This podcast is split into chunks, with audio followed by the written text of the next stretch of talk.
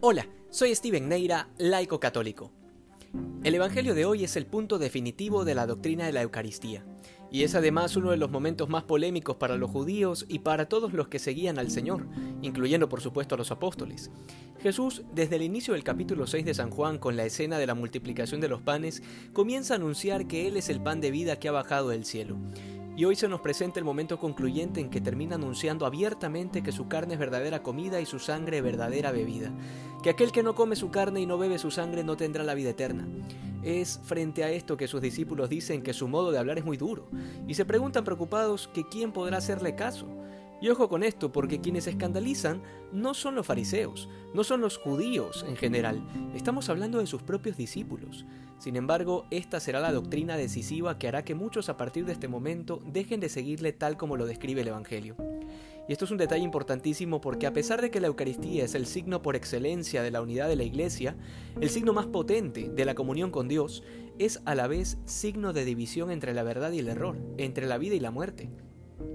Justamente por ello hay un párrafo hermoso de la secuencia que se canta antes del Evangelio en la fiesta del Corpus Christi que dice, a los malos les da muerte y a los buenos les da vida. ¿Qué efecto tan diferente tiene la misma comida? Porque es signo de unidad y de comunión con Dios para aquel que comulga en estado de gracia. Pero para aquel que come de este pan estando en pecado mortal, tal como nos lo enseña San Pablo, se convierte en causa de su propia condenación. Por eso es tan desconcertante ver cómo muchas figuras católicas que son públicas, sobre todo políticos, sosteniendo posturas abiertamente contrarias a la fe, comulgan sin ningún cargo de conciencia. Y es más preocupante aún ver cómo muchos sacerdotes y obispos son cómplices de estos sacrilegios. Todo esto bajo una imagen totalmente distorsionada de la misericordia o del tan malentendido ecumenismo como sucede en Alemania, que ciertos obispos han permitido darle la comunión a los protestantes.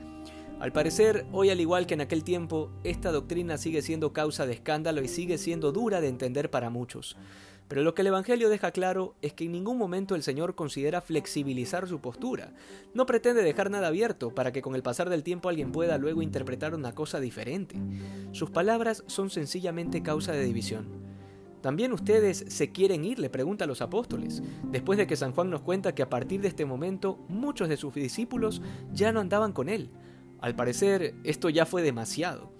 Frente a esto, como católicos, debemos tener las cosas bastante claras. La Eucaristía no es un momento para contentar a la feligresía, no es el ambiente para atraer supuestamente a los jóvenes metiendo guitarras eléctricas y batería en los templos, desacralizando por completo el misterio más grande del cristianismo.